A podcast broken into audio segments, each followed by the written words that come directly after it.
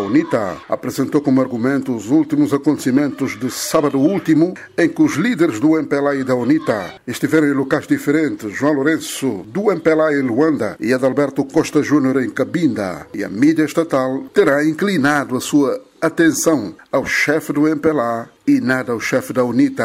A iniciativa foi chumbada preliminarmente pelo voto da maioria da bancada do MPLA. A UNITA diz que não se surpreendeu. Joaquina foi a deputado pelo grupo parlamentar da UNITA. Que estamos numa ditadura e a ditadura age em função de ações.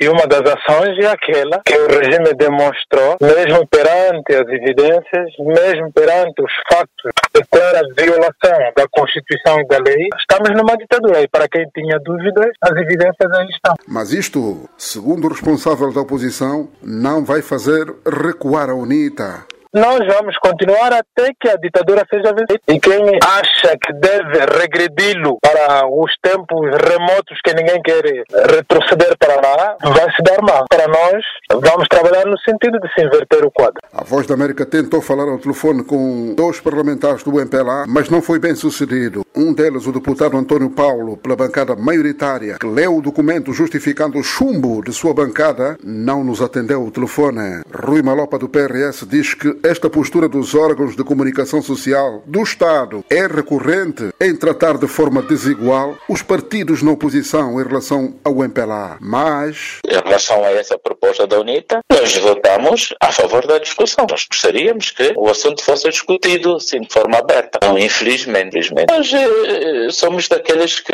partimos do princípio de que a água mole em pedra dura tanto bate até que fura. Ah, de furar. Makuta Nkondo é jornalista e já andou lá dentro da Assembleia Nacional. Diz que tem razão a UNITA, mas não adianta, que não muda. A imprensa estatal, aquilo pertence ao MPLA. A UNITA tem razão de reclamar, mas em vão. Nunca vão mudar. É aquele provérbio. Seme sanduzi andombe o mana sabuni masa. Procurar esbranquear a cara de um macaco. Você vai acabar a água e o sabão. Não muda não vão mudar.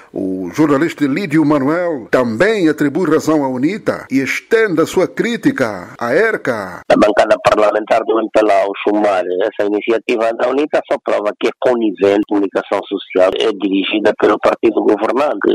Só assim se justifica não debater o assunto não é dessa natureza e também aqui já quero chamar a atenção à própria ERCA que deveria fazer um pronunciamento mas que está remetido ao silêncio. Também prova de que a ERCA chega também a fazer o do poder. Não se admite que tenha que se dar muito mais cobertura a um partido em detrimento dos outros. A partir de Luanda para a Voz da América, Manuel José.